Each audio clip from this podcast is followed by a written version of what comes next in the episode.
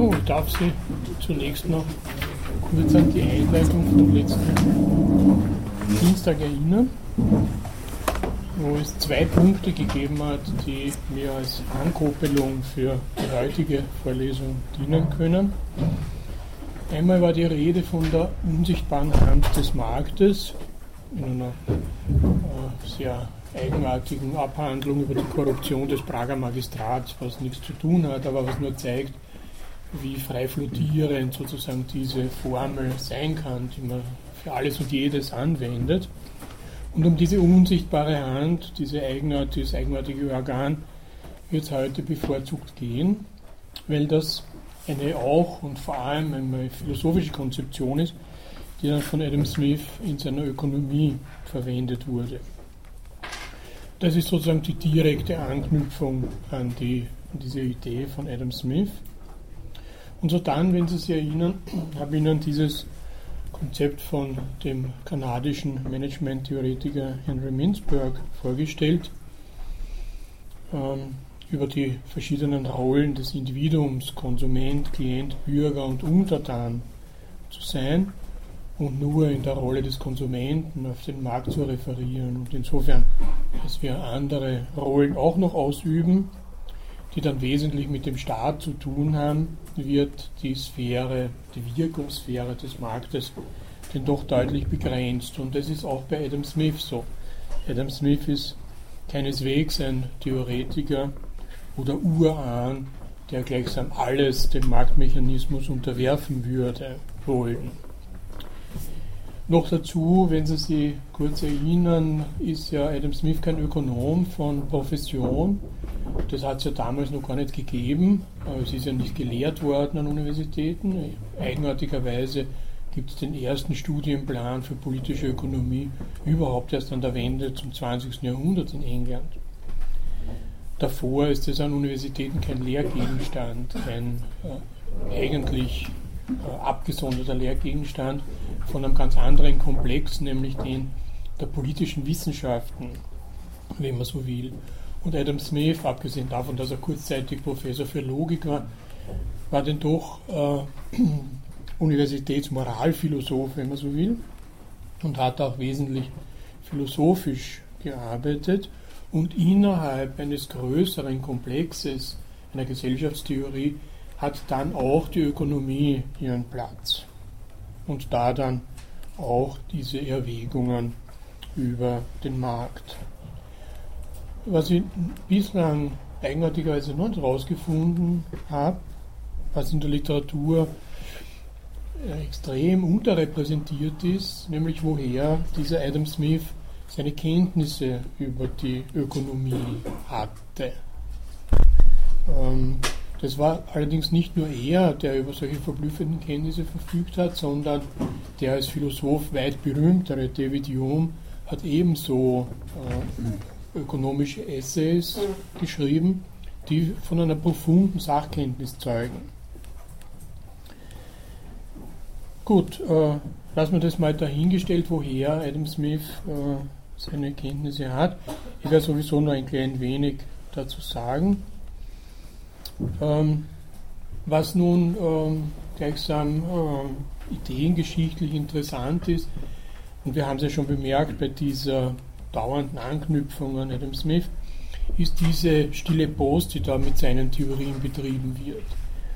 Also wo das eigene Wunschdenken von irgendwelchen Leuten, die irgendwas aus zweiter oder dritter Hand äh, erhalten haben an Botschaften, die auf Adam Smith zurückgehen sollten äh, und für deren Ansichten er dann verantwortlich gemacht wurde.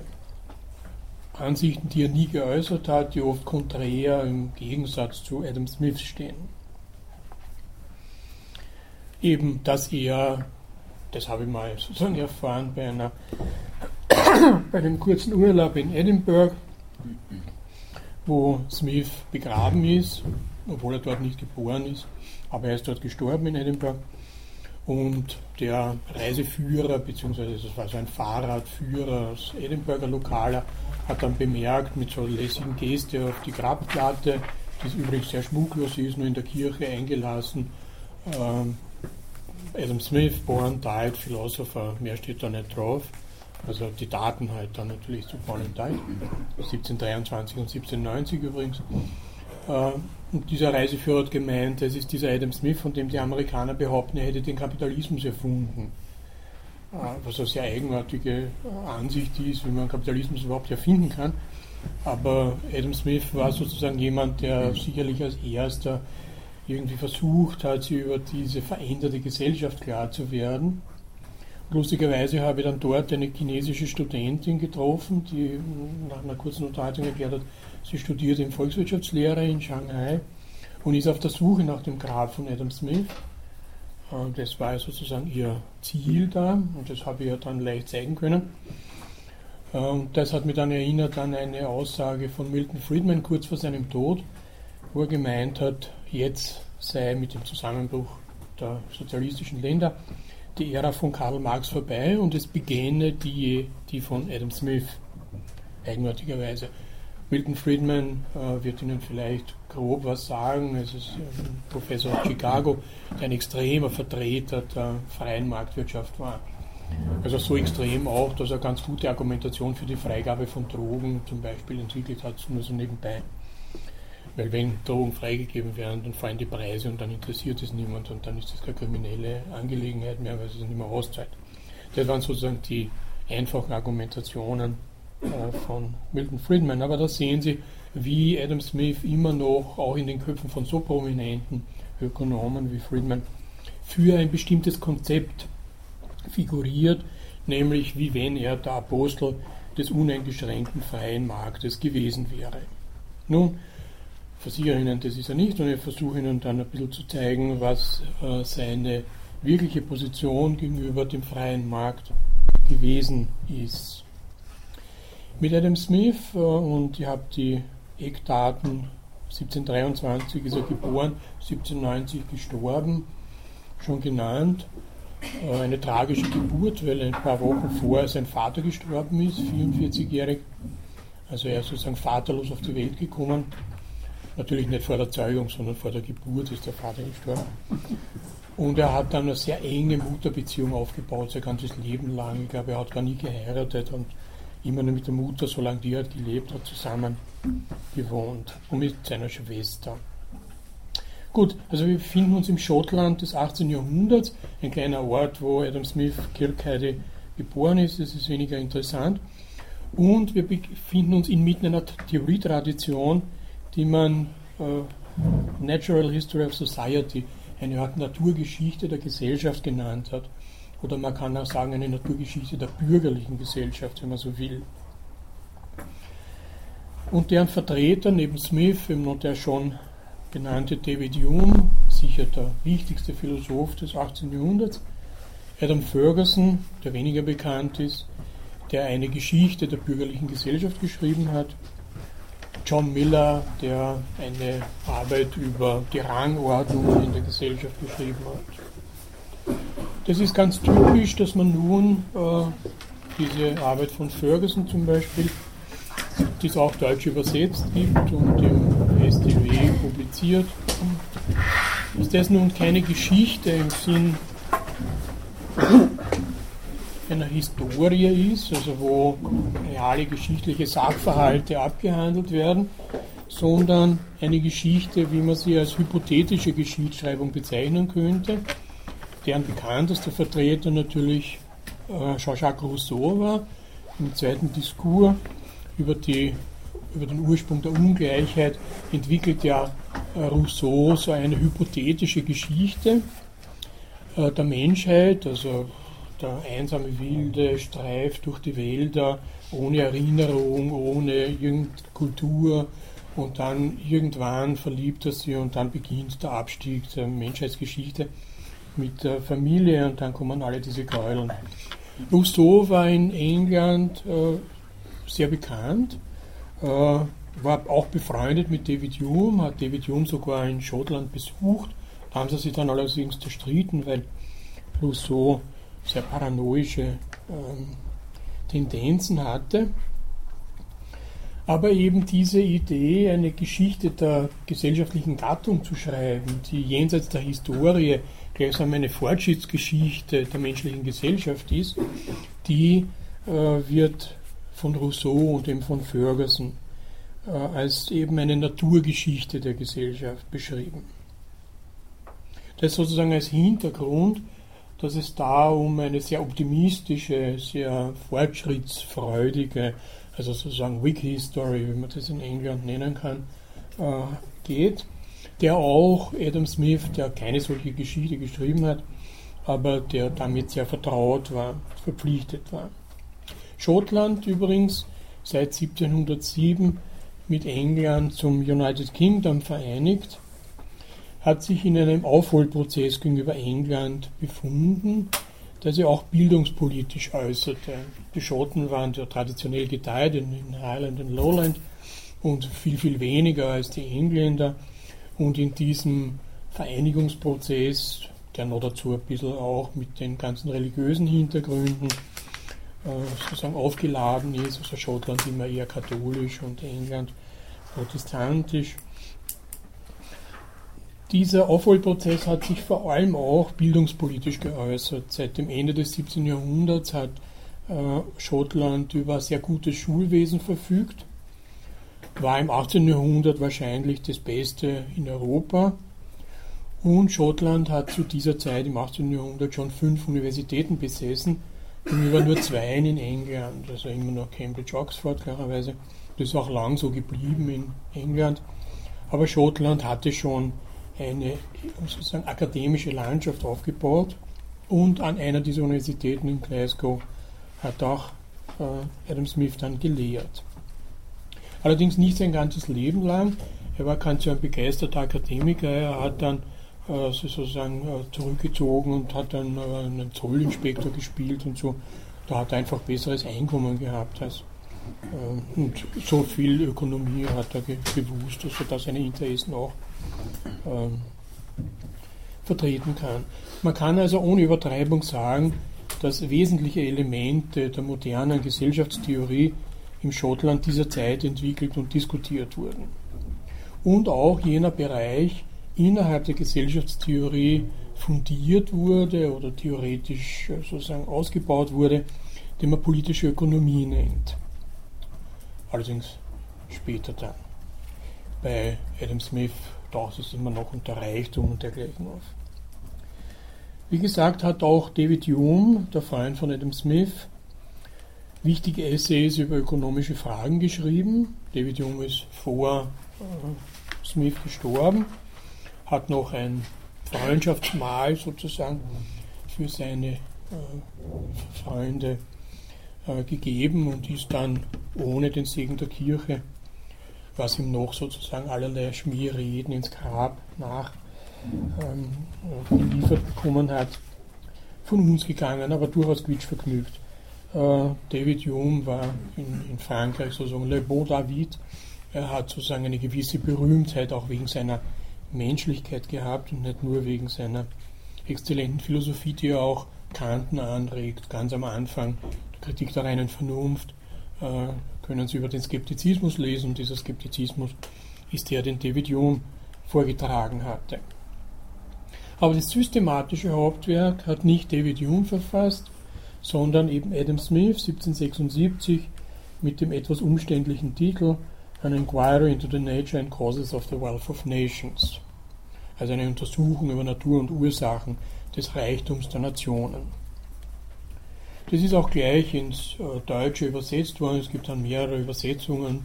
Äh, auch in Deutschland hat man das gelesen. Äh, auch Goethe zum Beispiel hat, der kurzzeitig einen Schwager hatte, der sozusagen ökonomisch tätig war und Goethe ja selbst auch ökonomisch gebildet war. Ähm, also das war ein, ein Werk, das sofort in Europa verbreitet wurde. In diesem Text setzt sich Smith auch kritisch mit der Tradition der ökonomischen Theorie vor ihm auseinander.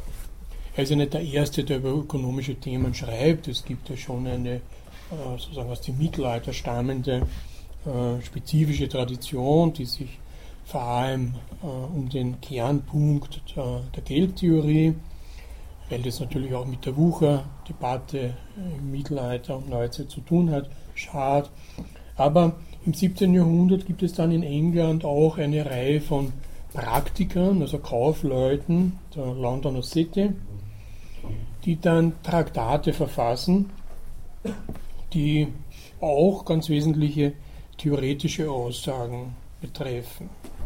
Und die hat man dann gern unter dem Sammelpunkt Merkantilismus zusammengesetzt. Also sozusagen, da klingt eh schon das Anhändlertum da dran. Smith hat sich nun mit dem, was er äh, darunter verstanden hat, auseinandergesetzt. Nicht eben sehr gerecht, muss man sagen, ähm, sondern eher in einer polemischen Art, in einer Art Zurückweisung der merkantilistischen Theorien, vielleicht auch, um sozusagen seine, seine Theorien äh, besser und neuer darzustellen, als sie tatsächlich waren. Die Ähnlichkeiten mit den Merkantilisten hat er geflissentlich unter den Tisch fallen lassen. Und auch, wie Erich Streisler, der Ökonomieprofessor hier an der Universität Wien schon emeritiert, betont, ihre liberalen Gedanken. Also es waren keineswegs die Merkantilisten ähm, aliberal, was man ja sozusagen äh, vermuten könnte, wenn man ihre starke Orientierung an den Staat bedenkt, sondern haben auch diese Institution, die uns interessiert, nämlich den Markt, bedacht und einiges zu seinem Verständnis beigetragen. Smith war also nicht, also vielleicht hätte sein wollen, der Schöpfer des wirtschaftspolitischen Liberalismus. Die von ihm abgeurteilten Merkantilisten oder zumindest die englischen Merkantilisten, Merkantilismus war eine Theorie, die in ganz Europa verbreitet war, aber die englischen Merkantilisten waren sozusagen eine, eine äh, eigene Spezies, wenn man so will, waren in vielen Dingen auch liberale Theoretiker. Liberalismus ist hier nicht mit Individualismus gleichzusetzen. Also das, was man dann in der späteren äh, Theorie im 20. Jahrhundert, vor allem mit Hayek und so, das werden wir noch hören, immer verbindet, hat im 18. Jahrhundert so noch nicht gegolten. Es handelt sich im 18. Jahrhundert nicht darum, so wie dann eben in der äh, ökonomischen Theorie des 20. Jahrhunderts, vor allem äh, des Marginalismus, das einzelne Individuum mit seinen Bedürfnissen zum Ausgangspunkt aller gesellschaftlichen Überlegungen zu machen. Das ist eben etwas, was äh, mit dem Marginalismus ab 1870 eintritt, sondern in dieser Zeit sollte das Handeln der Menschen weitgehend von Einschränkungen freigemacht werden, wie sie ein obrigkeitlicher Staat oder überkommene Institutionen, denken Sie an die Zünfte, die wir letztens erwähnt haben, aufgerichtet haben. In diesem freien Handeln können die Einzelnen und müssen sie nach Smith sogar mit anderen gemeinsame Sache machen, also kooperieren. Und diese Idee der Kooperation und der Solidarität steht bei Smith eindeutig über, den, über dem Gedanken der Konkurrenz. Also bei Smith ist Markt nicht, äh, wie wir das vielleicht vermuten würden oder wie es äh, sozusagen äh, viele äh, Theorien nahelegen, mit einer freien Konkurrenz verbunden, die jetzt agonistisch, also in einer in einer Art Feindschaftsverhältnis besteht, sondern für Adam Smith ist der Markt ein Anreger zur Kooperation, zum Zusammenwirken. Also keineswegs ist der klassische, Individualismus, der klassische Liberalismus der Engländer in dem Sinne individualistisch, dass er den Wert unzähliger nicht marktmäßiger gesellschaftlicher Zusammenschlüsse leugnen würde. Ganz im Gegenteil, im Umgekehrt, Grundidee war auch schon im englischen Merkantilismus die, dass innerhalb des Gesamten der politisch-gesellschaftlichen Beziehungen es einen relativ autonomen Bereich gäbe, den man Wirtschaft nennen und herausschälen könnte, sodass, um einen modernen Ausdruck zu gebrauchen, Wirtschaft eben nur ein Subsystem der Gesellschaft ist. Das Subsystem des Marktes kann aber gerade bei Smith keinen gesellschaftlichen Totalregelungsanspruch stellen. Andere spontan entstandene gesellschaftliche Regelmechanismen sind durchaus zu begrüßen. Wenn Sie an die Konzeption des Gesamtwerkes von Adam Smith denken, dann hat es zumindest drei Teile. Das ist eine Ethik, das ist ganz klassisch. Seit Aristoteles wird innerhalb der Ethik die Ökonomie verhandelt. Dann eben die eigentliche Ökonomie, das waren die Wealth of Nations bei Adam Smith. Auf die Ethik werde ich dann später zu sprechen kommen. Und das dritte Buch über den Staat, also da, wo die öffentlichen Institutionen beschrieben werden, das hat Smith im Manuskript zwar geschrieben, hat aber dafür gesorgt, dass es vor seinem Tode verbrannt wird. Angeblich ist er da am Totenbett gelegen und hat es nur beaufsichtigt, dass es wirklich äh, vernichtet wird. Er war offensichtlich nicht zufrieden damit. Und seither haben wir sozusagen diesen Abschluss dieses Gesamtwerkes natürlich nicht zur Verfügung. Auch nur wenige Andeutungen in früheren Entwürfen, wie sich Smith äh, nun den Staat als, als äh, sozusagen als äh, Institution, die bestimmte Defizite der Gesellschaft zu beheben hat, vorgestellt hat. Das wäre interessant gewesen, weil damit dann noch seine Absetzung gegenüber dem Merkantilismus deutlicher und vielleicht präziser geworden wäre, als wir sie als bloß in den Wealth of Nations kennen.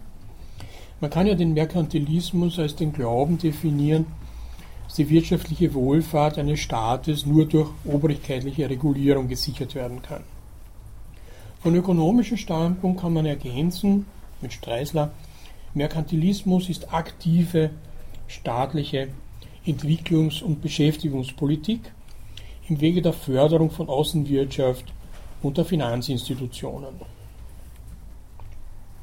Wichtig ist dabei das Adjektiv aktiv, aktive Politik mittels staatlicher Förderung. Denn im Ziel ist ja das Smithsche Liberalismus sehr ähnlich ausgerichtet, nur ist eine passive Entwicklungspolitik über Enthemmung.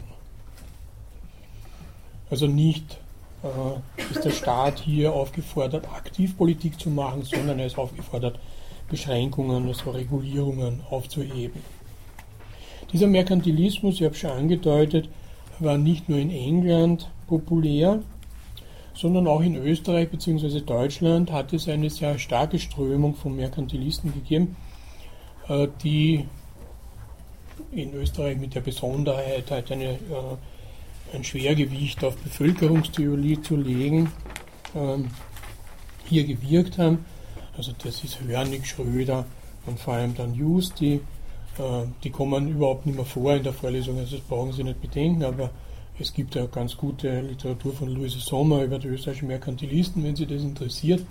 Und das ist deswegen interessant, weil diese Leute, abgesehen davon, dass, sie, dass manche von ihnen auch noch einen Hang zur Alchemie hatten, was klar ist, weil äh, das einzig äh, Wichtige scheinbar in der Ökonomie ist, das Edelmetall, also das Gold als Geld zu bekommen. Darum hat diese starke Betonung des Außenhandels. Aber es geht weit darüber hinaus, was diese Merkantilisten da im 17. und 18. Jahrhundert geschrieben haben. Es sind Totalentwürfe von Gesellschaftsreformen, sehr stark auf Bildung bezogen zum Beispiel, auch auf Gründung von Handelskompanien natürlich, eben um den Außenhandel zu fördern. Äh, um bestimmte Gesetze etc. durchzubringen, die für verbesserte Wohlfahrt dienen. Alle diese Theorien wenden sie immer an die Regierenden, an die Herrschenden, an die Obrigkeit. Man denkt Reformen nur in der Weise, dass sie von oben nach unten, also sozusagen in diesem Sinn des aufgeklärten Absolutismus, durchgesetzt werden. Gesellschaft in dem Sinn, so wie es sie in England oder Schottland im 18. Jahrhundert als Größe neben dem Staat, als eigenständige, dynamische Formation zu entwickeln beginnt in den Gedanken der Theoretiker, gibt es bei den österreichischen Merkantilisten nicht. Da ist alles bezogen gleichsam äh, auf die staatliche Spitze und es ist eine homogene Pyramide, die eben ähm, die oberste Spitze mit der Basis in eine Abhängigkeit bringt. Also die Population Also die Bevölkerung ist die Grundlage des Reichtums jeder Gesellschaft. Die muss aber natürlich äh, in Brot und Arbeit stehen, also keine Vaganten und Bettler. Aber eine zahlreiche Bevölkerung ist in den Ideen der österreichischen Merkantilisten auch eine Garantie für einen starken Staat, für einen wohlhabenden Staat. Und diese Spitze hat dafür zu sorgen, dass eben die Basis äh, besser, gesünder etc. lebt, vor allem auch einen gewissen Wohlstand erreichen kann. Und dazu dienen diese ganzen diversen äh, ökonomischen Reformvorschläge. Diese Handelskompanien, die auch in Wien im Schwange waren, haben ja am Kontinent weniger gut gefruchtet. Die berühmtesten haben sie in England und Holland, die East India Company und die Vereinigte Ostindische Kompanie. Das waren eben jene Institutionen, die äh, gleichsam nun äh, den äh, sehr profitablen, und wir werden noch einiges hören, wie Smith ähm, da skeptisch ist, sehr profitablen Außenhandel in der Form von Zusammenschlüssen, von sehr kapitalkräftigen Zusammenschlüssen mit staatlicher Institution durchgeführt haben.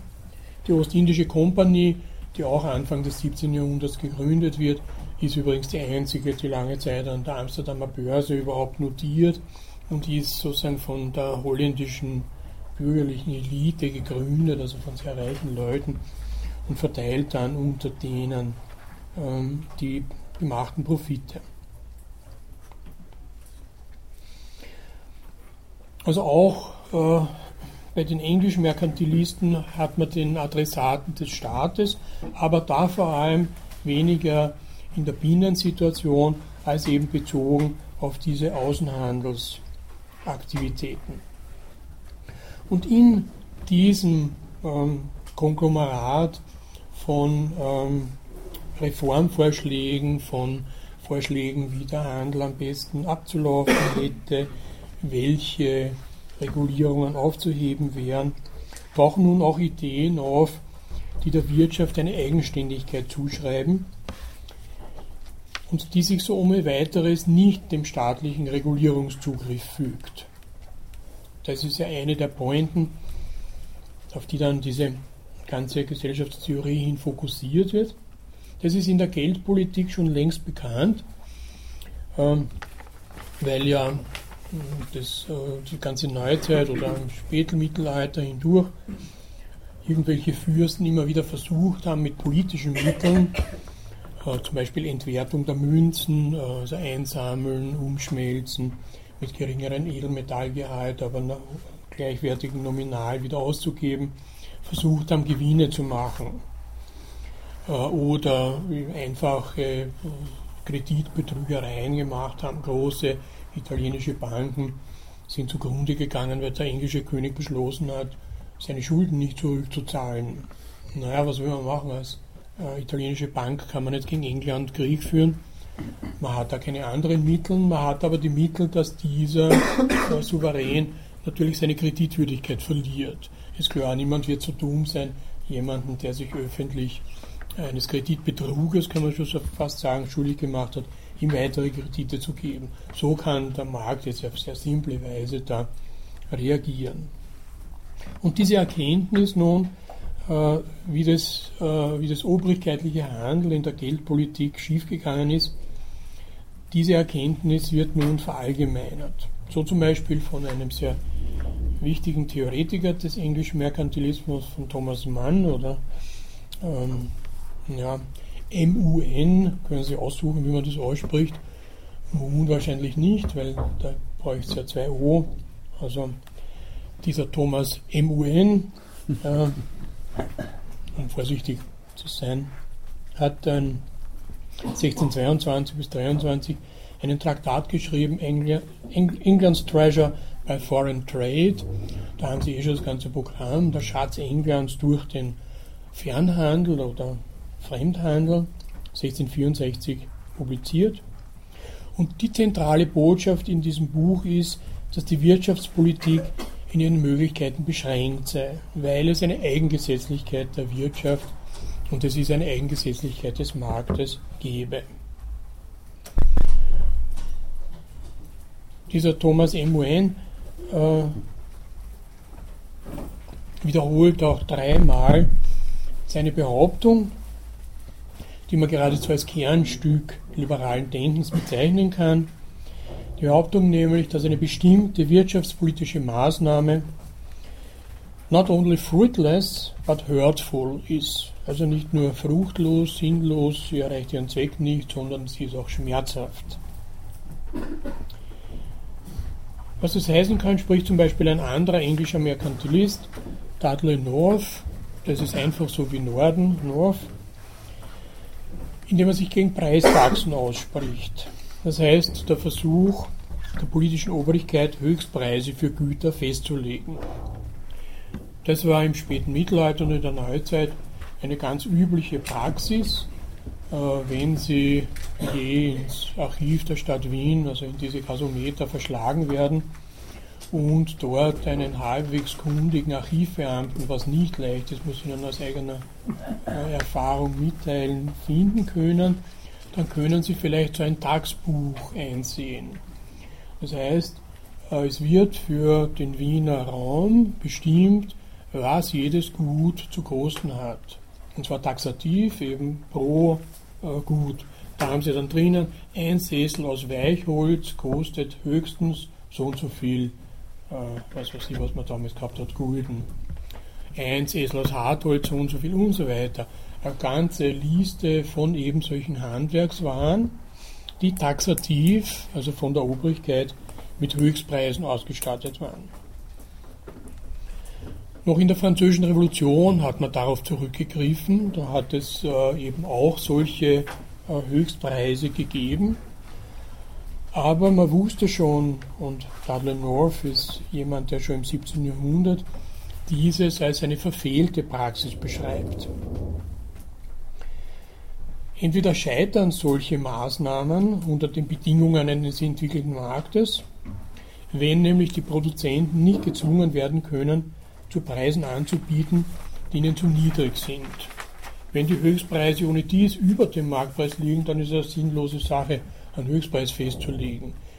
Höchstpreise haben ja nur den Witz, dass sie Marktpreise unterschreiten, gehen aber davon aus, dass Produzenten zu teuer produzieren. Wenn nun diese Produzenten beschließen, zu diesen sie verpflichteten Preisen nicht mehr zu produzieren, dann verschwinden verschwindet zumindest ein Teil dieser Waren vom Markt, was bedeutet, dass die anderen eigentlich im Marktpreis steigen, was notwendigerweise eine Art Schwarzmarkt produzieren wird. Also sie werden sozusagen vom legalen Markt abgezogen und zu noch höheren Preisen illegal verkauft. Ludwig von Mises, also jener äh, schon in Aussicht gestellte äh, Theoretiker des freien Marktes im 20. Jahrhundert, wird solches noch am Beispiel der Preisfestlegung für Milch diskutieren, die eben vom Markt verschwindet, wenn es sich nicht mehr lohnt, sie herzustellen, beziehungsweise den Schwarzmarkt zu noch höheren Preisen als die vorigen Marktpreise schaffen wird, sodass der angestrebte Zweck, nämlich arme Mütter mit billiger Milch zur Verfügung, also mit billiger Milch zu versorgen, verfehlt wird. Wir können also von wirkungslosen Maßnahmen sprechen, weil sie eine sehr geringe Erfolgschance haben werden. Wenn sie ausnahmsweise wirken, dann schaden sie aber. Die zweite Variante der Aussage ist noch zentraler im liberalen Denken. Der angestrebte Hauptzweck einer Maßnahme wird nicht erreicht. Also es wird keine Versorgung mit billiger Milch erreicht, sodass sie in diesem Sinn fruchtlos ist, diese Maßnahme. Wohl aber gibt es unbeabsichtigte Nebenwirkungen, vor allem langfristiger Art, die dann schaden werden. Also Verschiebungen, wo eben Milchbauern aufhören, äh, weiter Milch zu produzieren oder was immer. Das wäre eine Regulierung äh, des Binnenmarktes, wie sie äh, gleichsam äh, bis ins 20. Jahrhundert über diese ganzen äh, Themen äh, die vor allem in Kriegswirtschaftszeiten auftauchen, wo es eben äh, strikte Regulierungen von Gütern gibt und der Versuch, das dann nur in Friedenszeiten fortzusetzen, von liberalen Ökonomen immer heftig bekämpft wird. Was haben nun die Merkantilisten in England erreicht? Sie haben schon eine Verlagerung der Wirtschaftspolitik durchgesetzt, insofern sie für eine Deregulierung im binnenwirtschaftlichen Bereich eingetreten sind. Regulierungen hingegen im außenwirtschaftlichen immer noch befürwortet. Und das heißt, dass im Inneren der Gesellschaft nun von den Merkantilisten, wenn man so will, schon ein Modernisierungsprozess in Gang gesetzt wurde, wo äh, bestimmte Märkte, äh, wie zum Beispiel der Bodenmarkt, also die Landverwendung, sowie der Arbeitsmarkt, von jeder öffentlichen Beeinflussung ausgenommen wurden. Der Bodenmarkt ist ein klassischer Markt, der in Österreich bis ins, in die Mitte des 19. Jahrhunderts, erst dann mit der Grundentlastung, keineswegs ein freier Markt war, wo sie Grundstücke sozusagen auf einem einheitlichen Markt äh, handeln konnten, sondern Boden war qualifiziert in ganz verschiedene ähm, Qualitätsstufen, also nicht Baugrund, Wiesenland und so weiter, was wir heute kennen, was nur ein gewisser Nachtrab davon ist, sondern war gleichsam Stände, äh, nach den Ständen geordnet. Aristokratisch besessener Grund und Boden konnte schon überhaupt nicht verkauft werden. Nur bestimmte Güter, sogenannte überlendfreie Gründe, konnten auf dem Markt überhaupt erscheinen. Arbeitsmarkt war es ähnlich, solange sozusagen ein Untertanenwesen herrscht, waren die Arbeitskräfte keineswegs frei über ihren Einsatz von Arbeitskraft zu entscheiden, sondern waren politisch abhängig von der Grundherrschaft, der sie angehört haben dass es noch weitere Beschränkungen geben, die vielleicht auch kennen, dieses Heiratsverbot etc. etc. alle möglichen Sachen ähm, politischer Art haben eine Freizügigkeit sozusagen der, des Arbeitsmarktes verhindert. Haben natürlich auch im umgekehrten Sinn dann eine äh, rapide Proletarisierung verhindert, weil diese Freisetzung von Eigentum, von sozusagen Grund und Boden macht ja dann die Arbeiter, die von allem frei sind und daher nur ihre Arbeitskraft zu verkaufen haben.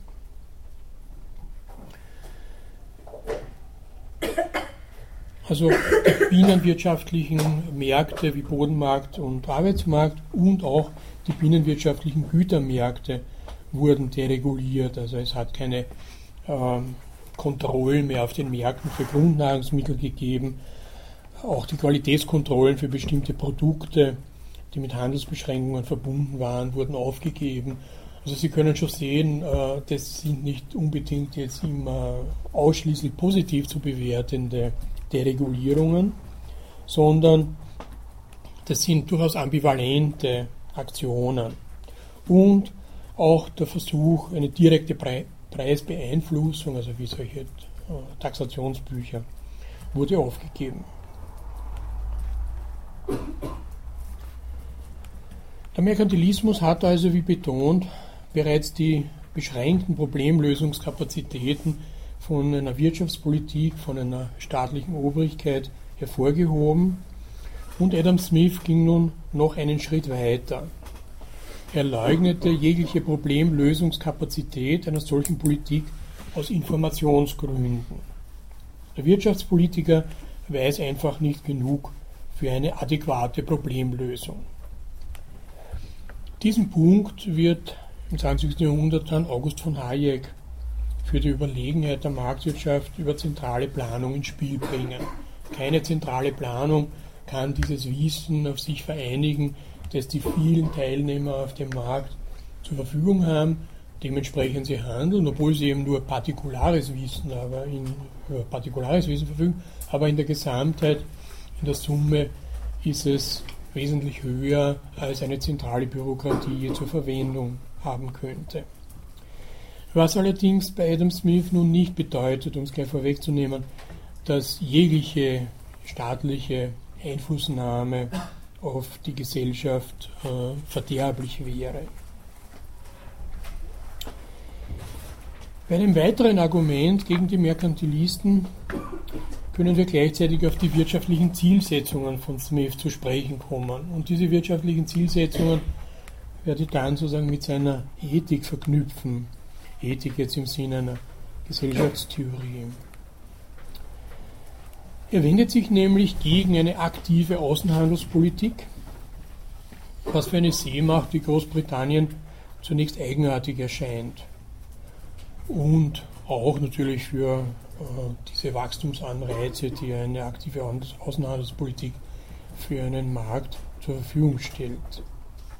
Man kann vielleicht sogar eine philosophiehistorische Erinnerung ins Spiel bringen, nämlich die deutliche Abneigung von Platon und Aristoteles gegen den Seehandel, also den Fernhandel mit Luxusgütern.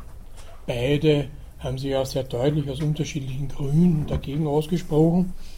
Ähm, und das für Athen, äh, was genauso kurios ist wie für Großbritannien, weil Athen eine Seemacht war und von dem Fernhandel gelebt hat und ein äh, im östlichen Mittelmeer geradezu ein Imperium aufgerichtet hatte, das, wie man sagen kann, seegestützt war, auch auf die sehr erfolgreiche Marine. Aber es wurde der Fernhandel von beiden Philosophen als die verböhnte Bereicherungskunst angesehen, die nicht notwendig ist, die die Leute nur verweichlicht mit äh, diesen komischen Gütern. Das ist ja natürlich nicht Auszeit, Gebrauchsgüter da äh, über viele Kilometer mühsam herbeizuschaffen, sondern eben nur Luxusgüter und die braucht man nicht in Wirklichkeit. Und genauso wie bei Adam Smith wird dagegen die Landwirtschaft als die ehrliche Ökonomie ins Spiel gebracht, die ehrliche Beschäftigung, die auch noch die Muskeln stärkt und daher ist man dann ein guter Soldat. Ähm, das wird bei, bei Xenophon zum Beispiel ausdrücklich als ähm, der äh, sozusagen Profit beim, beim Teigkneten äh, ins Spiel gebracht, dass man da starke Arme kriegt. Also in der Antike ist der Seehandel als äh, sozusagen Spekulationshandel äh, wegen der hohen Renditen, wegen dem Risiko und auch wegen dem involvierten Finanzkapital für Platon und Aristoteles höchst äh, unsympathisch gewesen. Es könnte sein, dass Smith, der natürlich diese Texte gekannt hat, äh, eine ähnliche Aversion übernommen hat, aber er macht nun eine andere Argumentation verantwortlich für seine Gegnerschaft, nämlich meint er, dass der Außenhandel im Vergleich zur beschäftigten Arbeit sehr viel Kapital erfordere, also geradezu beschäftigungsvernichtend sei. Wenn, wie er gleichzeitig zu zeigen versucht, die Gesamtbeschäftigung von der Höhe und Struktur des eingesetzten Kapitals abhängt. Und hier bringt Smith nun die unsichtbare Hand ins Spiel. Nicht nur hier, aber hier auch. Denn der Außenhandel als Seehandel ist zugleich sehr risikoreich. Viele Kapitalanleger scheuen aber das Risiko des Verlustes ihres eingesetzten Kapitals und werden daher von besagter Hand zur Landwirtschaft geleitet, die ein sehr geringes Risiko im Vergleich dazu hat und gleichzeitig sehr arbeitsintensiv ist, also viel Beschäftigung schafft. Und dann natürlich allgemeiner Ertragsausgleich, allgemeiner Ertragsausgleich vorausgesetzt ist, die Wirtschaftssubjekte aus Eigennutz die risikoärmste Aktivität aufsuchen, werden sie auch durch eine unsichtbare Hand zur Beschäftigungsmaximierung hingeführt. Und diese Beschäftigungsmaximierung ist eins der Ziele, die Adam Smith permanent verfolgt.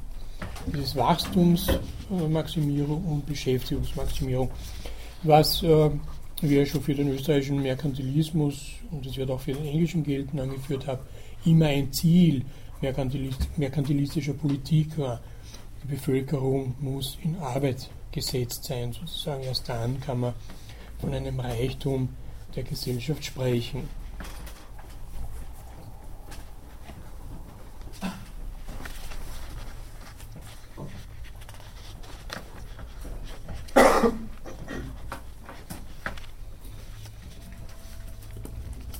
Hier kann man nun einen Widerspruch in der Zielsetzung von Smith konstruieren. Und zwar genau zwischen dieser Beschäftigungsmaximierung und der Wachstumsmaximierung. Denn im ersten Abschnitt, äh, wo Smith die Arbeitsteilung feiert, also im ersten Abschnitt der Wealth of Nations, Reichtum der Nationen, wird deren Limitierung durch die nicht entsprechende Ausdehnung der Märkte angeführt. Was Smith da beschreibt und was er geradezu als die zivilisatorische Leistung äh, bejubelt, ist die Wirksamkeit der innerbetrieblichen Arbeitsteilung. Sein Beispiel ist die berühmte Nadelmanufaktur, wo eben die Arbeiter nicht mehr den Gesamtprozess der Nadelherstellung pro Arbeiter durchführen, also was sie den Draht abschneiden, glühen, eine Spitze machen, ein Kopferl drauf, es verpacken äh, etc., wie viele Arbeitsschritte es jetzt sind, ungefähr 17, sondern wo jeder dieser Arbeitsschritte einem Arbeiter zufällt. Also einer schneidet immer den Draht ab, der andere spitzt immer zu etc. etc. Und das steigert die Produktivität ganz enorm. Diese Idee dazu, äh, innerbetriebliche Arbeitsteilung äh, durchzuführen, obwohl Adam Smith mit seinem Freund Adam Ferguson dann eine Art Prioritätsstreit darüber hatte, wem das zuerst eingefallen ist, war schon eine Praxis in England und genau diese Beschreibung ist in der Grand Enzyklopädie von Diderot, D'Alembert am Beispiel der Nadelmanufaktur vorgeführt worden. Daher hatte Smith auch, also wenn Adam Smith schreibt, äh, ich habe gesehen und so weiter, weil er vorgibt, eine Nadelmanufaktur besucht zu haben, dann hat er tatsächlich in der Enzyklopädie geblättert und ist wahrscheinlich nicht in die Manufaktur selbst gegangen. Aber das ist gleichgültig. Diese Arbeitsteilung, wo übrigens Adam Smith auch nicht beschreibt, wer verantwortlich ist dafür. Irgendjemand muss ja sozusagen analytisch diesen, diesen ganzen Arbeitsprozess in einzelne Teile zerlegen, äh, diese einzelnen Teile Arbeitern äh, zuwenden und dann am Schluss diese gesamte Produktion wieder synthetisieren, nämlich äh, zusammenführen zu einem äh, koordinierten und synchronisierten Resultat. Es muss ja dauernd entsprechende, entsprechende Zufluss von Rohmaterialien geben, es darf keine Friktionen in diesen Abläufen geben, etc. Das ist alles diese Idee äh, der manufakturellen Produktion, die im 18. Jahrhundert im entsprechenden Artikel der Grand keineswegs als äh, so äh, tolle fortschrittliche Sache gefeiert wird, wie das Adam Smith tut, auch mit dem Hinweis, dass eben die Märkte so begrenzt seien, dass viele Manufakturen wieder zugrunde gehen, was auch tatsächlich passiert ist. Und genau dieses Argument hat ja auch Adam Smith gekannt. Wenn man eben so eine Produktionssteigerung für Nadeln hat, dann muss es auch einen entsprechenden Markt, also Nachfrager für diese Nadeln geben, obwohl sie natürlich jetzt im Preis extrem gesunken sind. Genau der Seehandel würde aber eine solche Ausdehnung für Manufakturprodukte, jetzt nicht allein Nadeln, sondern ermöglichen, äh, ermöglichen und also wachstumsmaximierend wirken. Genau das, was eben Adam Smith da am Anfang der Wealth of Nations als eines seiner Ziele dieser innerbetrieblichen Arbeitsteilung anführt. Manufakturproduktion gleichzeitig erhöht die Produktivität der Arbeit und vermindert aber dementsprechend die Beschäftigung, weil ja nun pro Kopf Arbeiter sehr viel mehr Nadeln hergestellt werden. Das heißt, man braucht in einer Manufaktur, obwohl die Leute jetzt nur mehr einzelne Abschnitte der Arbeit äh, tun, im Grunde insgesamt weniger Beschäftigte, als wenn man die Nadeln halt nach der alten Version herstellen würde, um die gleiche Anzahl Nadeln herzustellen. Daher wirkt dieses wachstumsmaximierende Element der Manufaktur äh, gleichzeitig gegen das zweite Ziel, das er hat, nämlich der Beschäftigungsmaximierung. Beide sowohl Wachstum wie Beschäftigung, sind aber zentrale Ziele bei Smith und zentrale Vorteile der Marktwirtschaft. Der mögliche Konflikt wird nicht gesehen. Tatsächlich ist in der Geschichte der Außenhandel zentraler wirtschaftlicher Wachstumsmotor. Das kann man für die gesamte europäische Neuzeit sehen. Seit dem 13. Jahrhundert ist der Außenhandel der der freies Kapital schafft, äh, der auch die modernen Formen von Gesell Vergesellschaftung, also von äh, Unternehmensformen herausbildet etc. Man kann auch noch begründen, äh, vielleicht komme ich noch dazu, warum Smith diesen Konflikt dann nicht sieht, weil er nämlich eine ganz äh, eigentümliche Auffassung des Verhältnisses von Arbeiter und Kapitalist in der Manufaktur hätte. Er macht den Arbeiter, um es vorwegzunehmen, gleichsam zu einem selbstständigen Handwerker, der dann auf der Basis der Nadeln mit dem Kapitalisten zu tauschen beginnt.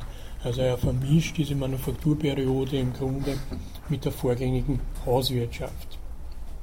Gut, das nur so jetzt mal in Parenthese. Ein weiteres wesentliches Argument von Smith gegen die Merkantilisten ist dieses, dass der Markt kein gesellschaftliches Nullsummenspiel ist. Äh, das ist eine Annahme, äh, die gleichsam äh, als weit verbreitet behauptet wird, dass nämlich wo einer gewinnt, ein anderer verlieren muss. Das heißt Nullsummenspiel. Also bei einem Kartenspiel etwa kann einer nur gewinnen, wenn ein anderer verliert, klarerweise.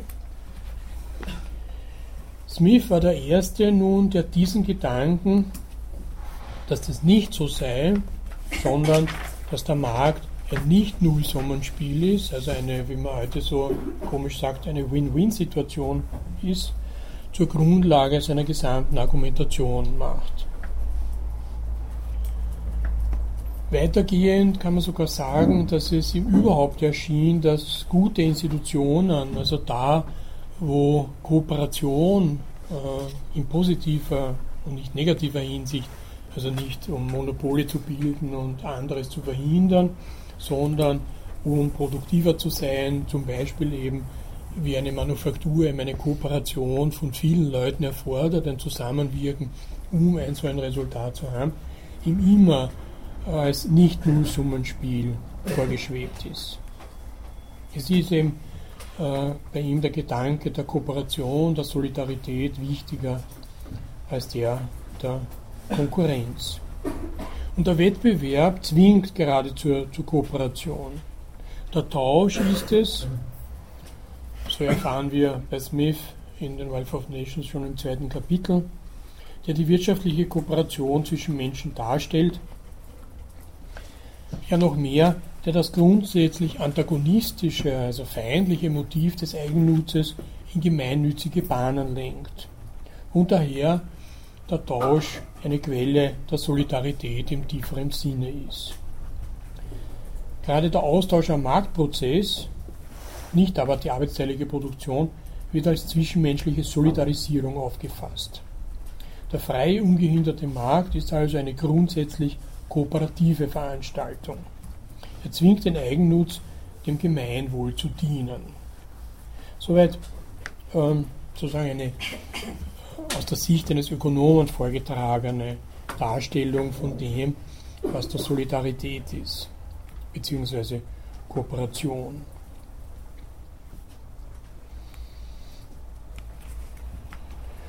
Aber bei Smith, wie am Anfang schon angedeutet, ist der Markt keineswegs eine allumfassende, die gesamte Gesellschaft dominierende Veranstaltung, sondern eine nur limitierte, auf die beiden Ziele der Beschäftigungs- und Wachstumsmaximierung ausgerichtet.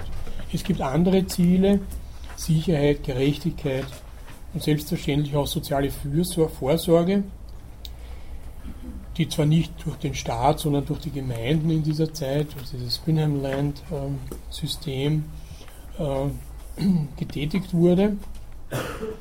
Aber das sind alles ähm, Ziele, die nun keineswegs marktmäßig und über den Markt verhandelt werden. Und die Smith sogar höher einschätzt als die vom Markt verfolgten. Allerdings ist diese Beschäftigungs- und Wachstumsmaximierung die Grundlage für ihn, äh, wodurch sie alle diese höheren Ziele überhaupt erst verwirklichen lassen.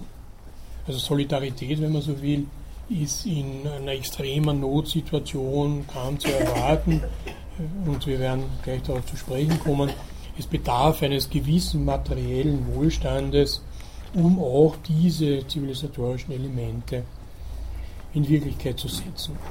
Und auch eben die Gerechtigkeit äh, die Smith als Moralphilosoph natürlich in aristotelischer Tradition am höchsten schätzt und auch über den Markt stellt, in der Gesellschaft äh, wie soll man sagen, zur Wirksamkeit kommen zu lassen. Diese zwischenmenschliche Solidarität, dieses Element der Kooperation wird von Smith nun noch vor den Wealth of Nations in seiner Philosophie entwickelt. 1759 hat er die Theorie der ethischen Gefühle, Theory of Moral Sentiments, veröffentlicht. Zur Erinnerung, die Wealth of Nations, Wealth of Nations 1776, also 1759 seine Ethik systematisch entwickelt, die er für so wichtig hielt, dass er bis zu seinem Tod an Verbesserungen arbeitete. Also er hat es publiziert, aber für Neuauflagen hat immer wieder ein klein wenig umgearbeitet. In diesem Werk finden wir die Vorstellung der unsichtbaren Hand, die man nun als philosophisches Konzept in Parallele zu ähnlichen philosophischen Unternehmern stellen kann. Heinz-Dieter Kittsteiner zum Beispiel stellt öfter mal eine Parallele zu Kant her, wonach Smiths Wirtschaftslehre eine Nationalökonomie in weltbürgerlicher Absicht genannt werden könnte, um sozusagen eine kantische Terminologie da einzuführen. Und zwar wegen der teleologischen Erklärungen in beiden. Ich werde Ihnen dann nächstes Mal äh, die Literaturliste mit diesen ganzen da kurz angeführten Werken und einigen mehr dann verteilen. Dementsprechend ist die Idee der unsichtbaren Hand ein geschichts- und moralphilosophischer Ansatz, der über den marktökonomischen zu stellen ist. Mhm. Wenn auch Adam Smith dann in ökonomischen Bezügen Normen dieses Konzept aufgreift, aber umfassender ist es in der Theory of Moral Sentiments entwickelt, eben als Geschichtsteleologie, wenn man so will, nämlich äh, dass äh, bestimmte Zwecke sich in der Geschichte durchsetzen und als moralphilosophischer Ansatz, dass diese Zwecke auch zum Guten führen. Es wird unterstellt, dass die Natur, die menschliche Gesellschaft oder der Markt, wie Sie wollen, das kann man jetzt fast synonym hinsichtlich dieser Idee behandeln, Zwecke realisiert, die dem einzelnen Handeln, Handeln verborgen sind, die auch nicht seine Zwecke sind, die er aber durch sein Handeln unbeabsichtigt befördert.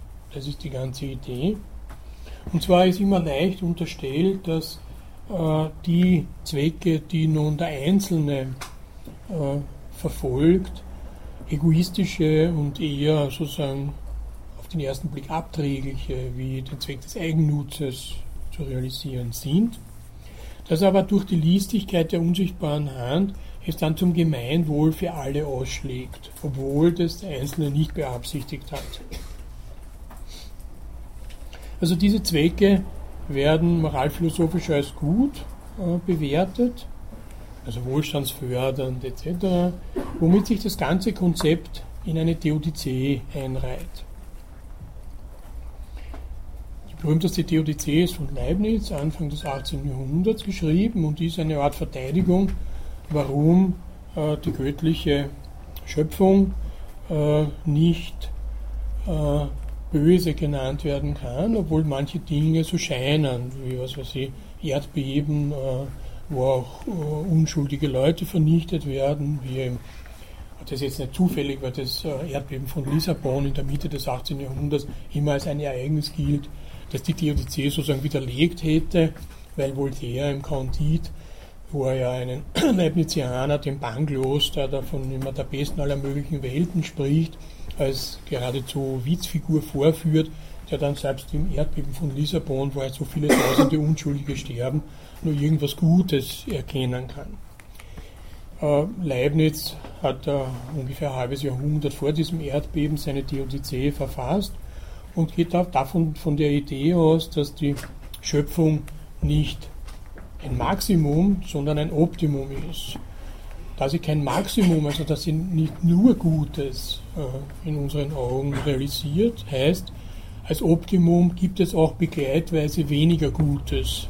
Und das nennen wir Böses. Also es gibt nichts Böses, das ist ja dieser Maniäismus, einen guten und einen schlechten Gott, das ist für Leibniz inakzeptabel. Der Gott hat das Problem, dass er etwas von der Möglichkeit in die Wirklichkeit bringen muss und wenn man etwas von der Möglichkeit in die Wirklichkeit bringen will, dann äh, kann man immer nur ein Optimum realisieren, nicht das maximal Gute. Nun in England hat es einen Text gegeben, äh, das ist fast blasphemisch, ihn jetzt mit der Theodizee zu vergleichen, aber es war ungefähr dieselbe Zeit und es ist ungefähr dasselbe Thema von einem aus Belgien ausgewanderten Arzt namens Bernard Will, auf Englisch ausgesprochen, der kurz nach 1800 eine sogenannte Bienenfarbe äh, geschrieben hat, kurz, kurz, nach 1700, Entschuldigung, also eben in dieser Zeit der Theodizee. Das ist ein, eine, ursprünglich eine kleine Penny-Broschüre gewesen, die sozusagen als Art Flugblatt verteilt wurde. Und da geht es um einen Bienenschwarm, der in höchst lasterhafter, lasterhafter Weise lebt. Also das wird vorgeführt, äh, wie dieser Bienenschwarm äh, da organisiert ist. Äh, also lasterhaft heißt auch, jeder verfolgt seinen Eigennutz. Äh, die Rechtsanwälte verteidigen nicht das Recht, sondern schauen, dass die Prozesse möglichst lang dauern, damit sie viel Geld kassieren.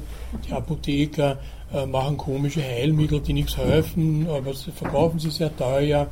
Also jeder betrügt und äh, macht schlimme Sachen zu seinem ökonomischen Vorteil.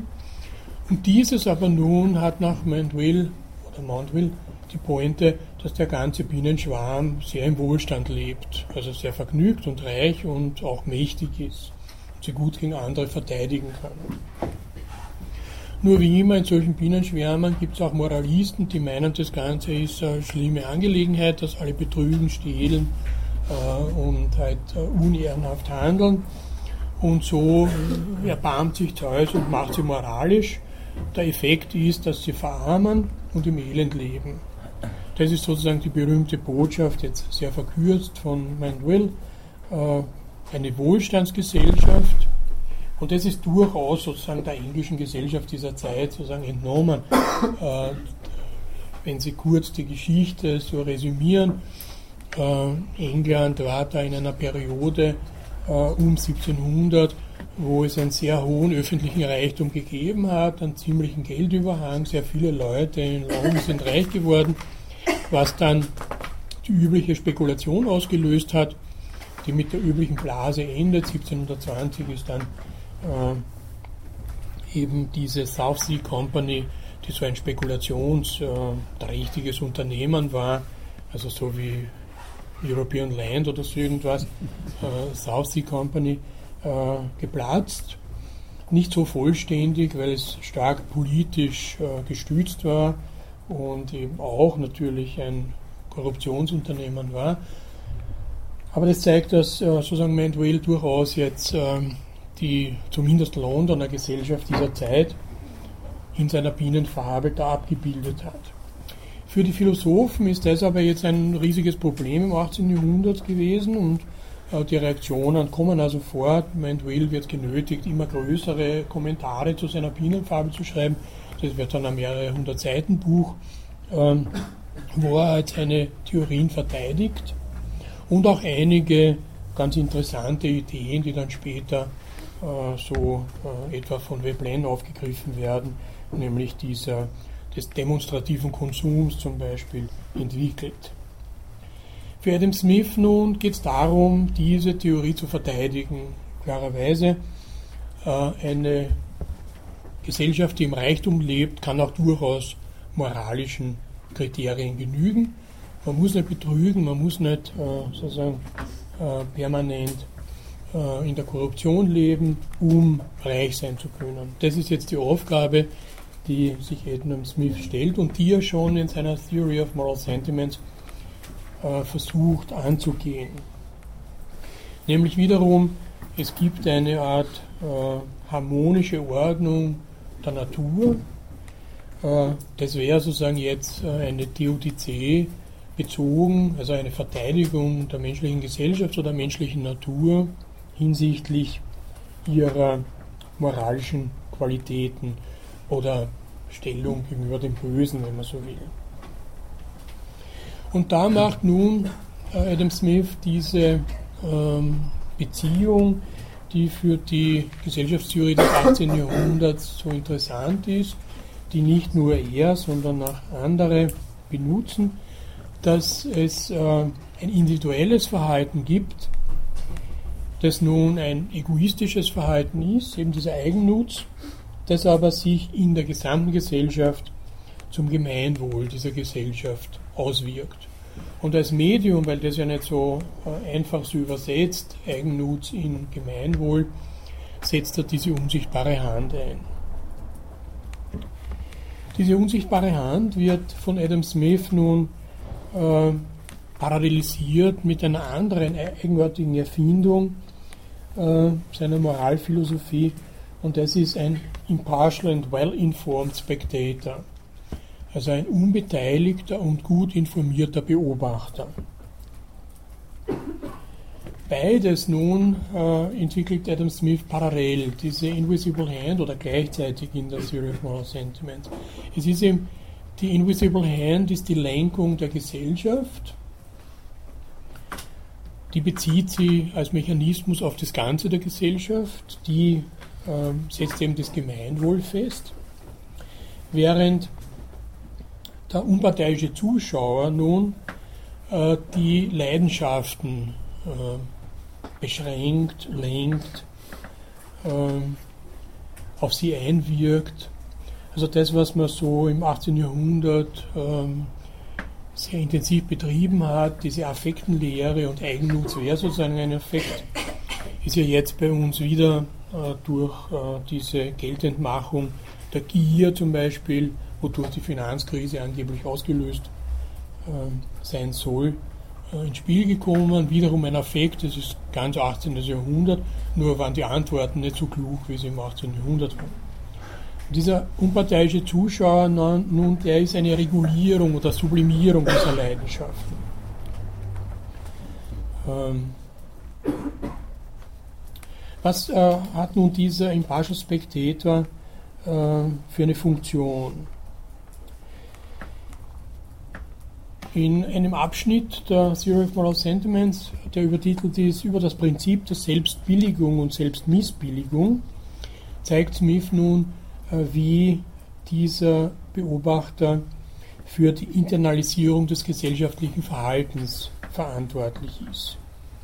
Das heißt da bei Smith, wenn ich mich bemühe, mein eigenes Verhalten zu prüfen, wenn ich mich bemühe, über dasselbe ein Urteil zu fällen und es entweder zu billigen oder zu verurteilen, dann teile ich mich offenbar in all diesen Fällen gleichsam in zwei Personen. Es ist einleuchtend, dass ich, der Prüfer und Richter, eine Rolle spiele, die verschieden ist von jenem anderen Ich, nämlich von der Person, deren Verhalten geprüft und beurteilt wird. In Klammer gesetzt, das ist wieder ein Rousseau-Thema, Rousseau hat ja einen Text geschrieben, Jean-Jacques beurteilt Rousseau, also wo er sich sozusagen aufgeteilt hat, der Vorname beurteilt den Nachnamen sozusagen, also diese Spaltung, auch ein rousseauistisches Thema. Indem ich mich nun in zwei Personen teile nach Smith, nämlich der äußeren Zuschauer, die mein Verhalten überprüfen, indem sie es auf einen Grad von Sympathie reduzieren, mit dem sie mitfühlen können, in mich selbst auf. Diese Sympathie ist nun nicht Zuneigung oder sowas, sondern ist die Fähigkeit, sie in einen anderen versetzen zu können.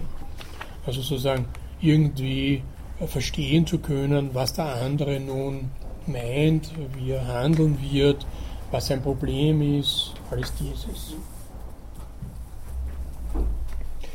Das heißt nun, äh, die Forderung vor jeder Handlung für Adam Smith ist die, werde zum Beispiel von jemandem heftig beleidigt äh, äh, und habe jetzt den Affekt, was weiß ich, den anderen mit einer Axt umzusäbeln, dann äh, soll ich kurz einhalten und mir diesen äh, Spectator vorstellen, der über die ganze Sachlage gut informiert ist und auch unbeteiligt ist, als Dritten, und der mir nun sagt, ob diese Handlung adäquat ist, die ich vorhabe zu tun oder nicht. wenn dieser unbeteiligte Beobachter sagt, ist ja völlig verrückt, da mit einer Axt herumzuhauen, sondern äh, viel klüger ist es jetzt, zum Bezirksgericht zu gehen und diese Beleidigung einzuklagen, was ja gewisse Selbstbeherrschung erfordert, einen Aufschub, sozusagen die Rache nicht unmittelbar oder die Beleidigung nicht unmittelbar zu rächen etc., so alles Zivilisationsleistungen sind, dann habe ich diesem Spektator zu folgen, wenn ich eine Handlung billigen können muss.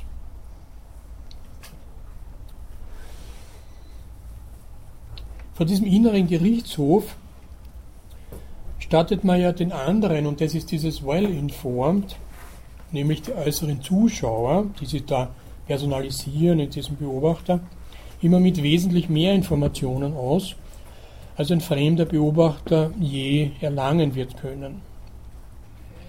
Die notwendige Objektivierungsleistung liegt in dem Auseinandertreten, aber doch wohl auch in dem prinzipiell unbetrügbaren anderen, der ich selbst bin, der sozusagen meine Abspaltung ist. Natürlich wissen wir durch die Psychoanalyse um die vielfältigen Möglichkeiten des Selbstbetruges. Dann würde sich der Spectator zum Analytiker verwandeln und das Well-Informed würde sich auf mehr als das bloße Bewusstsein beziehen müssen.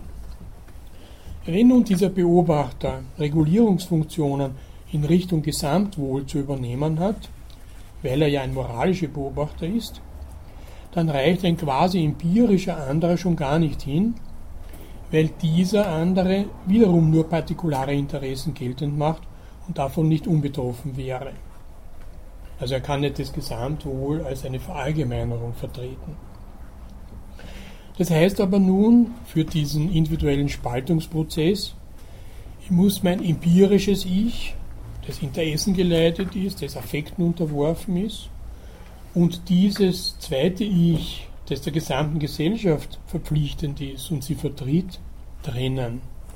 Und dieses Individuum, das dann die gesamte Gesellschaft vertritt, das ist dieser andere in mir, der den Beobachter spielen kann. Der aber dann sozusagen der andere mit dem großen A ist, wenn man so will. Also der die Moral schlechthin repräsentiert. Als solcher ist er well informed über die Belange der gesamten Sozietät und als solcher kann er in die Rolle des marktförmigen Souveräns schlüpfen mit einer unsichtbaren Hand. Darum ist dem ein Art unsichtbares Auge, das gleichwohl alles sieht, vorausgesetzt. Und nicht zufällig ist ja Gott immer ein Auge, sozusagen. Also er ist ein Beobachter und natürlich well informed, klarerweise. Äh, ob er impartial ist, das steht dahin. Über diese Mechanismen kann nun der Impartial Spectator eine Souveränitätsrolle erfüllen. Das muss er können, um uns in das überlegene Urteil versetzen zu können, das ein allgemeines und kein partikulares ist. Kant wird in seinem kategorischen Imperativ ja ohne Umschweife das Gesetz selbst aufrufen lassen in diesem Akt des Urteils weil der kategorische Imperativ ja genau diese Vermittlung zwischen dem Einzelnen und der ganzen Sozietät anstrebt, eben über die Allgemeine des Gesetzes. Also Sie kennen ja diese Wendung des kategorischen Imperativs in den verschiedenen Versionen. In der schärfsten ist es sogar ein Naturgesetz, also man soll seine eigenen Handlungen prüfen, ob sie allgemeines Gesetz werden können oder allgemeines Naturgesetz. Und dann einen natürlich auch gegenübertreten von den anderen. Und wenn man das nicht will, dann muss man diese Handlung unterlassen. Das wäre sozusagen die Fortsetzung dieses, äh, dieser Konstruktion des Impartial Spectators. Ähm, Kant kannte sicherlich Adam Smith, den er ja mehrere Male zitiert und äh, der sozusagen eins seiner Vorbilder in dieser Frage ist. Also die Idee dieser Spaltung ist die Idee, einen äh, gleichsam äh, affektgeleiteten von einem gesellschaftsverantwortlichen Individuum abzuspalten und zu vereinen, wenn man so will. Der unbeteiligte Beobachter ebenso wie die unsichtbare Hand haben es mit Affekten, Gefühlen, um es etwas abgeschwächt zu sagen, aber eben Affekte wären eben auch Eigennutz und dergleichen zu tun. Zu Beginn des vierten Buches der Theorie der ethischen Gefühle variiert Smith ein Thema Humes aus dessen Untersuchung über die Prinzipien der Moral unter dem Titel Warum Nützlichkeit gefällt. Smiths Variante besteht darin, nicht so sehr die Nützlichkeit eines Gegenstandes hervorzuheben, sondern die gesellschaftliche Anerkennung zu betonen, die sein Besitz verschafft. Und diese äh, gesetzliche Anerkennung, das geht wiederum auf einen Begriff von dem erwähnten Bernard Mandeville aus der Bienenfabel zurück, nämlich die unersättliche Gier, sich vor anderen auszuzeichnen, das Mandeville mit Ehre beschreibt. Die Natur benutzt nun solche Affekte, äh, um gleichsam durch die Täuschung des Individuums etwas anderes hervorzubringen, nämlich wenn man sich vor anderen auszeichnen will, dann muss man unter Umständen fleißig sein, äh, muss heftig arbeiten etc. Also gleichsam in der Verfolgung dieses eigentlich hm, schlechten Zweckes werden durchaus positive Dinge äh, realisiert. Bezüglich Humes Ansicht. Können Sie bitte den Namen dieses äh, Vertreters äh, auch kurz auf die Tafel schreiben, diesen Mandeville? Mandeville, ja, gern. Sie kriegen zwar nächstes Mal die Literaturliste, aber ich schreibe sie nicht gern. Also.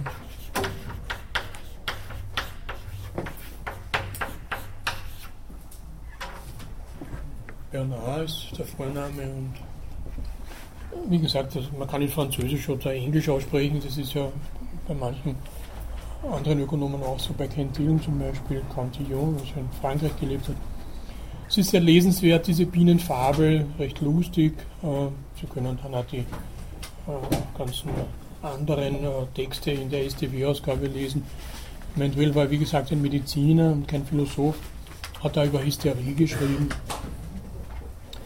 Gut, man kann sich nun fragen, was diese wie diese unsichtbare Hand eigentlich wirkt. Das wird ja immer vorausgesetzt oder sogar in gewisser Weise verschwiegen, äh, was sie denn jetzt tatsächlich an Leistung vollbringt, um zum Beispiel diesen Hauptaffekt Besitzgier umzulenken, um diese Destruktionskraft zu bändigen.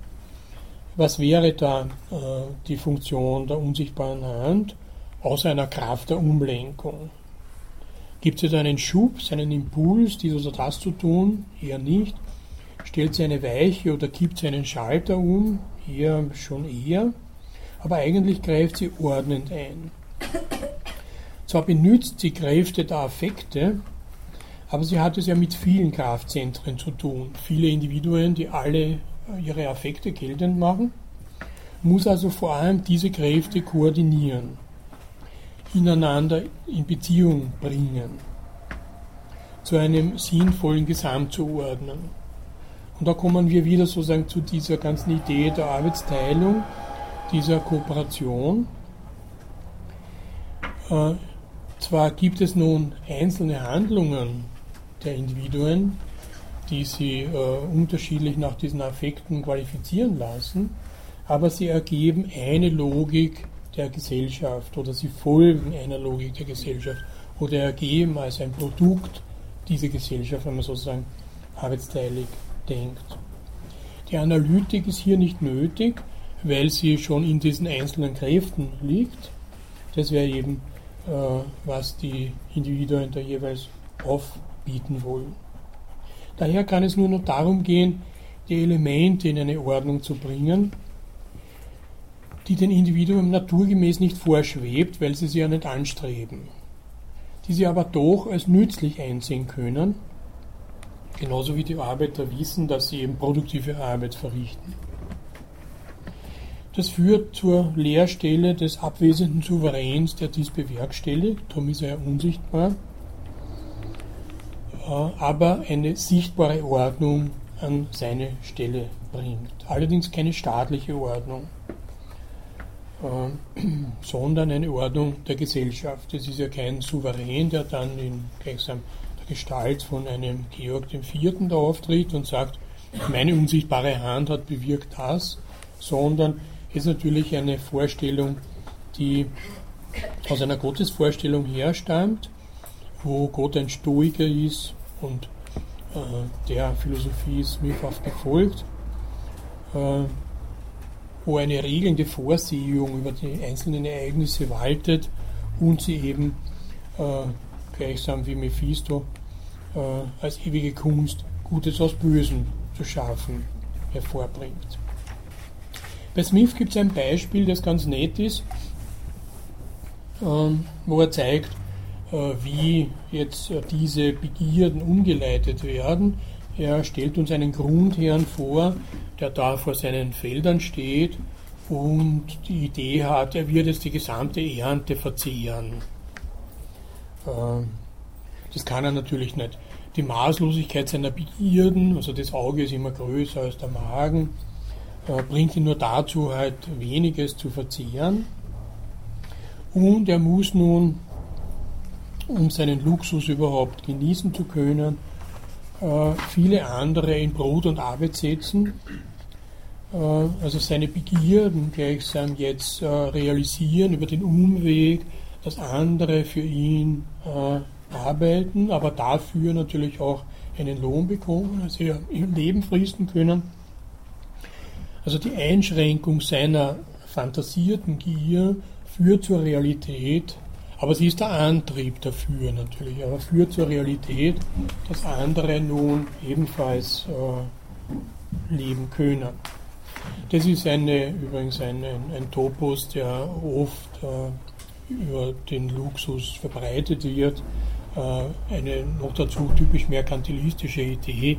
Immer wieder wird dann davor geführt, und sogar noch bei der Grabrede auf Prinz Eugen hat der entsprechende Bischof, der die Grabrede gehalten kann, nicht versäumt, darauf hinzuweisen, ja, ja, der Prinz Eugen hat sich zwar einen tollen Palast gebaut mit super Möbeln und toller Bibliothek und allem drum und dran, aber er hat ja dadurch viele Arme äh, in Arbeit gesetzt und deren Arbeit ermöglicht. Das ist was man heute Trickle-Down-Effekt nennt?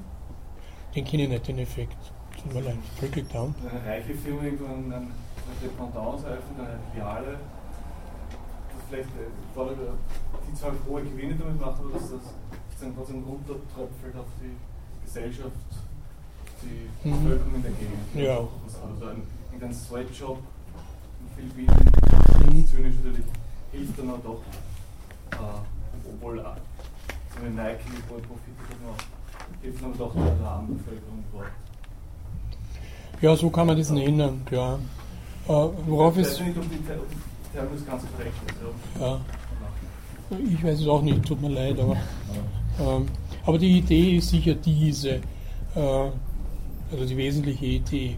Die Intention des Einzelnen ist nicht auf das Gesamtwohl gerichtet. Der Grundbesitzer hat nicht die Intention, jetzt altruistisch zu wirken und irgendwelchen Armen Brot und äh, Arbeit zu verschaffen sein Ansinnen ist nur sozusagen jetzt auf äh, den Luxus gerichtet. Aber in der Verfolgung dieses Zwecks muss er gleichsam, damit er ihn erreichen kann, diesen Umweg einschlagen. Es ist eine triviale Idee, aber äh, sie ist sozusagen äh, jetzt in der Überhöhung, dass es äh, für die gesamte Gesellschaft einen Ordnungsmechanismus gibt, der gleichsam wie ein Automatismus wirkt egal welche, äh, welche verderblichen ähm, Interessen und Affekte wir da jetzt in Anschlag bringen, intentional, tatsächlich äh, wird es sozusagen eine gute Wirkung für das Gesamte haben. Also von einer unsichtbaren Hand geführt, äh, setzt dann Smith fort, werden sie dahin geführt, also der Grundherr und diejenigen, die in Brot und Arbeit gesetzt werden, beinahe die gleiche Verteilung der zum Leben notwendigen Güter zu verwirklichen, die zustande gekommen wäre, wenn die Erde zu gleichen Teilen unter all ihre Bewohner verteilt worden wäre. Und so fördern sie, ohne es zu beabsichtigen, ja ohne zu wissen, das Interesse der Gesellschaft und gewähren die Mittel zur Vermehrung der Gattung. Also die unsichtbare Hand bringt zurecht, was eine ungerechte Verteilung der Erde unter ihre Bewohner verschuldet hat. Das ist natürlich jetzt eine sehr, sehr starke Behauptung, äh, aber die ist entscheidend für das Denken von Adam Smith, dass nämlich auch eine Verteilungsgerechtigkeit realisiert wird, was sehr wichtig ist. Es ist nicht nur wachstumsmaximierend und bevölkerungsmaximierend, wie wir gleichsam in der Ökonomie gelernt haben. Es genügt auch ethischen Erfordernissen und die sind alle auf Gerechtigkeit der Verteilung ausgerichtet. Ob die unsichtbare Hand jetzt tatsächlich einen derartigen Muskel hat, äh, solche äh, Phänomene zustande zu bringen, das ist ja äh, sozusagen jetzt äh, nicht Thema, weil es eben äh, eine, zunächst einmal eine Art Credo ist von Adam Smith und nicht eine Behauptung, die man jetzt äh, irgendwie äh, empirisch äh, bestätigen könnte. Das Credo eben des wirtschaftlichen Liberalismus, so wie es seit Smith gültig ist, könnte man ungefähr so formulieren, das Eigentum in dieser Welt ist ungleich verteilt, es bleibt auch ungleich verteilt, aber aus der progressiven Bewegung der Ungleichheit erwächst allgemeiner Wohlstand. Das ist ein Argument, das im 20. Jahrhundert dann von äh, Mises und Hayek so wiederholt wird, dass äh, nur durch die Steigerung des allgemeinen Wohlstandes auch die unteren Schichten sozusagen zu einem erhöhten Wohlstand kommen. Ohne diese Steigerung des allgemeinen Wohlstandes, und das ist jetzt aber nur sozusagen der Gesetzlichkeit des Marktes geschuldet, gibt es äh, keine Steigerung äh, des äh, Vermögens für die unteren Schichten. Also man kann sagen, irgendwie versteckt sich ein Gott hinter diesen Marktmechanismen. In der Theorie der ethischen Gefühle verwaltet er stoisch das Universum noch selbst. Und wenn auch nur indirekt durch die Naturanlagen der Menschen. So war er es doch, der diese Anlagen in sie hineingelegt hat, um seine geheimen Zwecke damit zu verfolgen. Im Reichtum der Nationen gehen diese Naturanlagen in ökonomische Kategorien ein. Und da ist es der Profit, der, die, der nun die Steuerung des Systems übernimmt. Also das ist gleichsam die Kategorie, die da zur Leitkategorie wird. Aber immer bleibt Smith bei seinem Credo, dass das neu wieder investierte Kapital im Wesentlichen zum Ankauf von Lohnarbeit dient, wenn es nicht jetzt im Fernhandel äh, überantwortet wird. In der Regel strebt der Kapitalist nicht danach, und das ist jetzt wiederum das Wirken der unsichtbaren Hand, das allgemeine Wohl zu fördern. Smith-Zitat nun bezogen auf äh, diese äh, Furcht vor dem Risiko im Fernhandel. Indem er die einheimische Erwerbstätigkeit der Fremden vorzieht, hat er nur seine eigene Sicherheit im Auge. Nämlich diese dreifache Sicherheit, äh, einerseits äh, lange Wege, äh, man weiß nicht, ob die Schiffe untergehen, ankommen werden etc., ob das Kapital vernichtet wird. Dann hat man es mit unbekannten Handelspartnern zu tun, deren sozusagen Seriosität man auch schwer einschätzen kann. Und drittens hat man in der Fremde noch andere Rechte und eine gewisse Rechtsunsicherheit. Das sind drei Unsicherheiten. Und daher denkt sich Smith, wird man doch die eigene Sicherheit vorziehen und daher die Erwerbstätigkeit so leiten, dass ihr Produkt den größten Wert erhalte. Und äh, im Verfolgen des eigenen Gewinnes wird dieses Verfolgen dann durch die unsichtbare Hand dahin geleitet, einen Zweck zu fördern, dann entweder in der Landwirtschaft das Kapital anzulegen oder eben andere sichere Binnenanlagesphären äh, zu suchen, den er in keiner Weise beabsichtigt hatte. Nämlich, was er beabsichtigt hat, ist den Profit zu maximieren, realisiert hat er dann in diesem Fall eine Beschäftigungsmaximierung. Das ist wiederum nur die Norme, diese ganze Geschichte mit dem Luxus, nur halt jetzt äh, bezogen auf, äh, auf äh, äh, kapitalistische Produktion. Und wenn ich nur kurz am Schluss sozusagen die äh, Echos äh, dieser Idee der unsichtbaren Hand in der deutschen Philosophie anzugeben, dann äh, kann man auf Kant verweisen. Das, was bei Smith die unsichtbare Hand ist, ist bekannt die Naturabsicht. eine sehr aufwendige Konstruktion mit der Frage, wie kommt die Planung des Nicht-Planbaren zustande. Und schließlich ist es bei Hegel die Grundlage seiner Idee des Weltgeistes, der ja eine List verfolgt äh, und ausgehend jetzt ökonomisch vom System der Bedürfnisse auch für eine progressive Geschichte, also eine Teleologie der Geschichte sorgt. Und schließlich äh, wird bei Marx diese unsichtbare Hand als Weltmarkt vorgestellt. Da haben wir sozusagen die Reflexion und die Rückbiegung dieses eigenartigen Organs in eine auch mysteriöse äh, Einheit, die nun äh, für die Kapitalverwertung gilt. Und deren Feier, also die Feier des Weltmarktes, der hier global reguliert, das können Sie dann ausgerechnet im Kommunistischen Manifest von 1848 ähm, sozusagen emphatischsten lesen, was äh, dieser Weltmarkt da und wie revolutionär die bürgerliche Klasse ist, eigenartigerweise. Das können Sie da am besten lesen.